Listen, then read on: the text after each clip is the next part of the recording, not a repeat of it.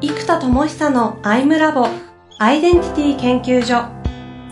私は何者なのかそれは人類にとっての永遠のテーマ。15年の歳月をかけ開発された統合された究極の私と出会える技術アイミング。不確実性の時代を生きる次世代リーダーのためにアイデンティティの本質について語り尽くします。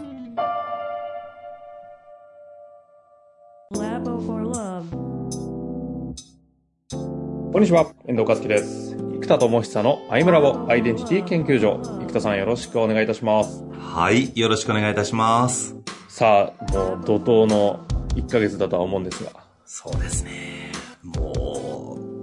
怒涛ですけど。はい。新しいね、熱い方もジョインされたりして、いろいろあると思うんですが、ちょっとどのあたりから近況保護も兼ねいきますかね。そうですね。えー、っと、やっぱりこう、何者として、どこが居場所なのかっていうのがね、いつも言うスティーブ・ジョブズの会社イノベーションした問いで、結局アイデンティティとポジショニングだと。で、この誰にとって何者なのかっていうところがやっぱり大事なので、えっと、やっぱ風の特定なんですよ。顧客の風の特定。で、顧客というか、僕の場合はやっぱりこう、自分がイノベーター気質があるので、その、イノベーターな自分として、で、ウィズダムアーティストは、えっと、なんだろう、知恵とかコンテンツなんですよね。なんで理論、技術、道具をアート、エンタメ化していくっていう、なんかどっちかというとプロダクト開発者の方なんですよ。で、イノベーターがどっちかというと経営者とか起業家とか、そっち系なんで、うん、そうすると結局、えっと、社会全体を最もイノベーションできる人は誰かっていうのを自分の視点から考えていく。うん。うん、イノベーター視点で考えていくと誰を支援するとか誰がどうなると人類誰がどうなるとこの世が最もイノベーションするのかってことを考えるわけですよ。でこれであの例のね知恵の流通革命もそうですけども、ね、えっとそうです。であれって結局メンタロイドは人類の問答力を支援する道具がないから、その道具を世界で初めて作るんだって話じゃないですか。はい。だからこれ、やっぱ人類の支援者なんですよね。で、えっと、それはなんかもう破格にしてマスにできると。じゃあ、えっと、人としてどんな人がこの世に一番増えると、どんな人が能力上がったり覚醒したり、どんな人がこの世に増えると、最もこの世がインパクトするかっていうのを考えたときに、結局行き着いたのがですね、えっと、まずイノベーターだと。この世を変革できる人、世界を変えられる人がもっとパワーアップしたり、うん、伸びていくと熱いなと思ってるわけですよ。うん、で、なので今私がアイデンタリーカンパニーとかやってるんですけど、でも結局これって自分の労働時間の限界にぶつかるじゃないですか。当たり前のことなんですけど。で今度やっぱりそういうスーパー起業家とか日本トップクラスの人たちを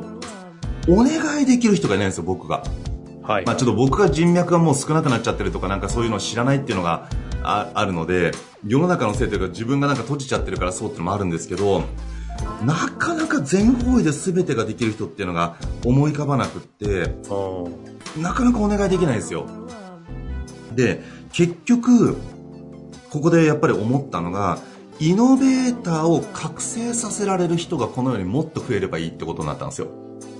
イノベーターを覚醒させられる人。そうです。で、イノベーターもある種覚醒者じゃないですか。で、覚醒者の変革者的な覚醒者をイノベーションできる覚醒者だからメタ覚醒者なんですよ。なるほど。はいはい。覚醒者を覚醒させられる。で、覚醒者っていうのが、ことを覚醒させられる人が、どっちかっていうと僕のイメージしてるイノベーターな、アントレプレナーとか、そういう人たちで、で、そういうなんか、ことで、あの、地にイノベーションを起こせる人たちがウィズダミアと呼んでる人たちなわけですよ。なので、こういう地とことと人に、えっと、イノベーションを起こせる変革者たち。この変革者たちを覚醒させられる人がもっとこのように増えればいいと。なので、えっと、本当はメタマーって呼んでた場所が一応その基準で考えてるんですけども、メタマーは、えっと、じゃあ変革者だけかっていうと、人類全体の覚醒支援者のイメージなんですよ。うんうんうん。なので、より変革者を覚醒させられる人を今後世界中に増やしていくことが、最も人類をインパクトさせられるな。まあ、つまり自分や、えっ、と、今ジョインしてくれてるクマみたいな、その、人の、しかもリーダーとかエキスパートとかイノベーターとかアントレプレナーとか、うん、その、 top of top の人たちを覚醒させられる人。で、ここをいつもイメージするから、なかなかこうクマみたいな僕がこの人はって言える人っていうのがなかなか少ないのがどうしてもなんかそこをイメージしちゃってるからなんですよ。あの、僕、7年ぐらい番組や、6年ぐらいやってるはずです。はい。は、初めて出てきた、で、ね、出ましたもんね。く、くまさん。うん。ついに、ついに現れる。そうですね。もうだからやっぱ経験値が異常値で実力もトップじゃないとやっぱり難しいから、なかなかね、なかなか出会えないですね。明らかにいい男でしたけどね。明らかにいい男ですよ、もう。ここで褒めるのもあれですけど。いや、明らかにオンラインで感じるいい男。そう、なんでしょう、もう人柄としても素晴らしい。あの、いや僕とかちょっとエッジ立っちゃってて嫌なやつな、んかもういつも言う、嫌な表現だけどとか、なんかこういう言い方どうだけどって最近言いながら言わなきゃいけない。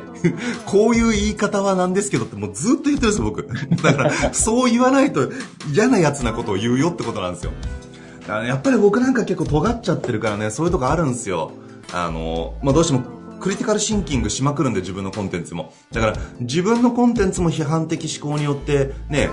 クオリティを上げていくから、うん、どうしてもその批判精神みたいなものっていうのが出ちゃうんですよね。だまあそれが自分にはえっと、なんかそれで削っていく彫刻刀みたいなもんでそれで削っていって削り出してコンテンツという彫刻をするイメージがあるからでもその彫刻で人のことのこうぐさぐさしちゃうから ダメなんですよあのそうだからね、あんまりね、関わんない方がいいんですよ、僕。まあ、みたいなところがあるんですけど、まあ、熊とかの本当に人がいい。人柄が素晴らしい。うん。いや、伝わりましたね。まあ、そういう意味でのトップオブトップを覚醒られる、覚醒できる。うん、そうです。だからまずこの基準の人を100人。で、まだ多分社会にいっぱいいるので、そういう人たちとまず出会うっていうのがありますね。出会うっていうのと、あとはね、これね、難しいんですよ。じゃあ出会ったとしてみんなその人たちは自分の分野でやってるし、多分その基準の人たちってみんな億以上の会社を経営されてると思うんですよ、自分の。えー、ってなってくると、うちにジョインって難しい。まあ、あと M&A するかって言うとまたその話は別なので、うん、えっと、結局その M&A ってむずいんですよ。会社じゃなくてその人だから、その人がいなくなっちゃったらその会社の価値ってほとんどなくなっちゃうじゃないですか。だからやっぱここは難しいですね。なので、結局はそういう人たちを覚醒させられる必要があるんですよ。多分。当時僕は NPO やってましたけど、やっぱあれを回せる人材を育てるのに何年もかかるんですよね。その3年ぐらい本当に毎日のように育てて、やっとちょっとできるって感じなんですよ。だからやっぱり10年、昔の門下生じゃないですけど、あの、いわゆる比叡山みたいな比叡山とか少林寺拳法みたいな感じの、10年、その門に、もう、他を捨ててフルコミットできるかみたいな基準を問わないといけないんですよね、最初に。うん、そうしないと、僕と熊がフルで誰かを触ってるって、じゃあもちろんそのフィーをね、ちゃんと払ってくれるんだったら育てられるんですけど、それ難しいんですよ。もうそうそれを最初に先行投資して、多分それ何千万単位の投資になっちゃうんで、教育コスト。まあ、そぶっちゃけ B2B でもらったとしたら、同じ金額分ってなると何千万単位になっちゃうので、で、それがちゃんと事業として、あの、ペイする状態を作んなきゃいけないわけですよ。なので、それをちゃんとコミットしてできる人を育てるみたいなまあでもちょっとおこがましいし、言い方もあれだけども、まあ言い方もあれって言わなきゃいけないぐらいあれなやつなんですけど、まあなかなか難しいですね。だからやっぱりここはちょっとメンタロイドとかで、僕はいい意味で全世界的にイノベーションを作ったら勝手に集まってくると思うので、やっぱ人を探すと見つからないんですよ。今回、クマも向こうからね、コンタクト取ってくれたからよかったんですけど、うん。ですね。やっぱりひたすらひたすらもう我が道を歩み続け、発信し続け、そこに、向こうから見つけてきてくれた人たちと対話をする中で、なんかボンと出てくる可能性があるって感じですかね。うん。出てくる人っていう探探して向こうから来てくれるというのが、そのトップオブトップを覚醒できる、ことを覚醒できる変革者。そうです、そうです。そうですね。そうです。で、やっぱりその資質のある人たちを10人、20人育てるっていうと、まあおかがましいけども、そうですね、それをやっていく必要があります。これだから全方位に必要なんですよ。ワンオンワンを深くセッションして、一切、えっと、バイアスをかけずに一致的形状でその人のエネルギーをそのまま扱う力と、あとやっぱり経営戦略レベルのコンサルテーションができる、その、コンサル能力の高さ。で、あと、じゃあお前そんな偉いこと、偉そうなこと言うんだら変わってやってみろよって言われたら分かりましたっつって結果を出すリアライズの力。やっぱここもないといけないですよ。だからコンサルタントとして優秀だけど、じゃあ事業部長として代わりにやってよって言ったらできるかっていうと、結構これまた違うんですよね。やっぱそれがちゃんとできる必要もあるし、あとやっぱりマネジメント。組織を、例えば2、30人、まあ、10人でいいですね。20人ぐらいのチームを率いて、10人、20人ぐらいのチームを率いて、結果を出せるか。つまりですね、素晴らしい戦略が、組織の人が動かないようなものっていうのは、戦略は素晴らしいけど、現場が動けないので、意味をなさない戦略じゃないですか。うんうんだからちゃんと現場が動くような、じゃあ戦略が素晴らしいことに現場が動かないんだったら現場を動かす力、そのモチベートなのか、場を盛り上げるのか、覚醒空間作っちゃってみんなバーンと覚醒させて、能力もモチベーションももう爆上がりして結果を出せるように場を作れるか？だからマネジメント能力も必要なんですよ。この4つの能力に長けてないとそもそも僕の言っているそのイノベーターの支援って難しいんですよね。で、これだからマネージャーとしても、まあリーダーとしても結果を出せる、リアライズリーダーとしても出せるし、コンサルティングもできるし、しかも経営レベルの。で、かつ深いもう命とか魂とかと向き合う基準。えー、もうそこの基準の高度なセッションができること。だからもうセッション、コンサルティング、リーダー、マネージャーの全てが、しかも全てが一流でできるっていうのがまず最低限なんですよ。っていうのは向こうが超一流なので、せめてこっちがそれらを全部4つが一流で、掛け算して超一流の人に、どっかが超一流の人と勝負する感じなんですよ。だから、これらが全部一流にできているっていう前提があるんで、だからこれ、熊は全部できるんですよ。うんで、自分で言うのもなんないですけど、正直、どれだとしても、まあちょっとこういう言い方もあれだけども、どれか一個だとしても、まあちょっとすごい嫌な言い方 そその前置きもういらなくないですか？どれか一個だとしても、例えば僕を年間それで5000万か3000万で雇用できたら、むっちゃコスパいいと思うんですよ。まあちょっとありえないですけど、僕はその価格でどっかの会社一社にコミットするのありえないですけど、でも、例えば自分がじゃあ、マネージャーとして年5000万でその会社に入って、イノベーションするなり、リーダーとして事業部長をやるなり、えっと、コンサルタントとして参謀をやるなり、えセッションとして毎日誰かをセッションし続けたり人材開発する。まあ、どれでもいいですけども、本当年5000万で僕のフルコミットをもし雇用できたらもう劇的なコスパでアウトプット出せるわけですよ。でもそれはどこだとしてもおそらくできるし、できないことは受けないし、しかも僕からするとその価格だったら破格にしてるイメージがあるので、その、まあ、ぶっちゃけ通常だったらそれなんか40日分のコミットじゃないですか。それで1年間売るってことなので、よほどこっちも本気でやれる人じゃないと絶対その契約しないし、で、自分の1年を捨ててそこにポンとコミットする以上、自分が他にできる可能性を全部捨ててそこにかけなきゃいけないんで、まあ、よほどの志か何かだったらあるかもしれないけども、でも、なんか、そういう感覚でどれか1個だとしてもできるわけですよ。自分で言うのもなんですけど。なので、その自分だから数百億の経営者にフルコミットでできるんですよ。だから、一個一個は別に大したことないわけです、その人から。大したことなくはないけども、なんだろう。でも、その人と当たるそれぞれのエネルギーを持ってるので、えっと、やっぱその基準にないと難しいんですよね。本当にトップオブトップのリーダーに、あの、セッションするとかコンサルティングみたいなことって。やっぱりこれが、どれでも、まあ、どれか1個でも、そのな、まあ、5000とか1億はちょっとやりすぎですけど、もうちょっと少なくていいと思うんですよ。どれでも1500万とか2000万ぐらいだったら転職できるクラスの人。なんで、そのクラスの人たちを、じゃあ僕らが年間何千万かかかるけど、教育コストが。で、申し訳ないけど、じゃあ500万でコミットしてくれと。なんならも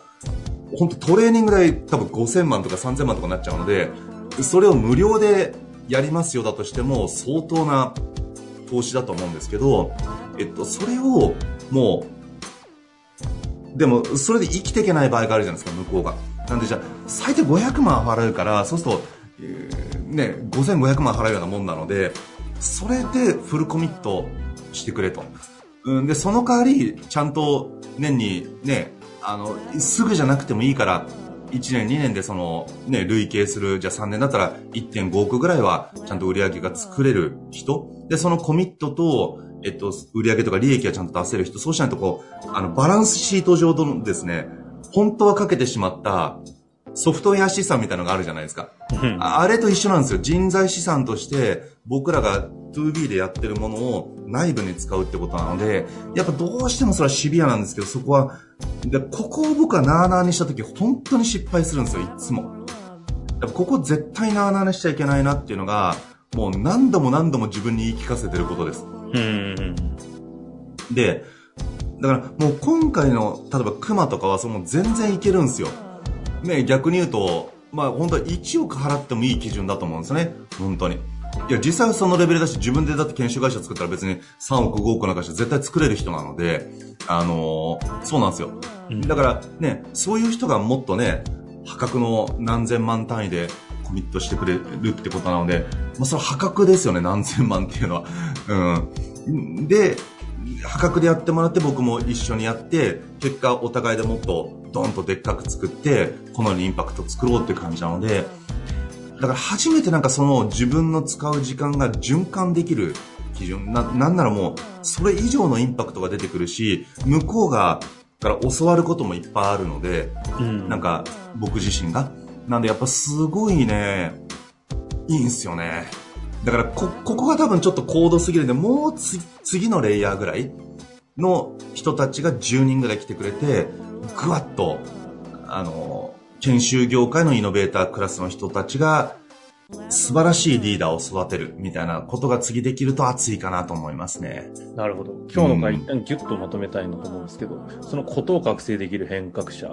基準が今の4つの一致コンサル、リアライズ、マネジメントみたいな能力を、まあ、最低でも1500万クラスぐらいでそれぞれできるような、トータルでできる人たちを育てることが大事っていう、その先に見えてるものは、な、な、なんなんだっていう話でこの話に立ってるんですか？そうです。要は、フーが、世界を変えられる人を覚醒させられる人がこの世に増えることが世界が最もイノベーションすること。はいはいこの世が最もイノベーションするのはイノベーターを覚醒させられる人が、例えば100人いたら、うまくいったら1万人とは言わないけど1000人のイノベーターが覚醒するんですよ。で、1000人って、例えば上場企業の経営者って4000人ぐらいじゃないですか。3000な、な、だから、そのクラスで役員まで入れたら多分1万人とかなんですよ。で、別に上場してなくっても素晴らしい起業家とかいっぱいいて、まあまあでも、上場クラスで考えても1万人ぐらいの、要は、上場企業の経営に携わってる役員クラスがいるじゃないですか、うん、で例えばここの人たちがもうバンバン覚醒したらやばいわけですよ。でそれができるクラスってなってくるとやっぱり限られてくるんで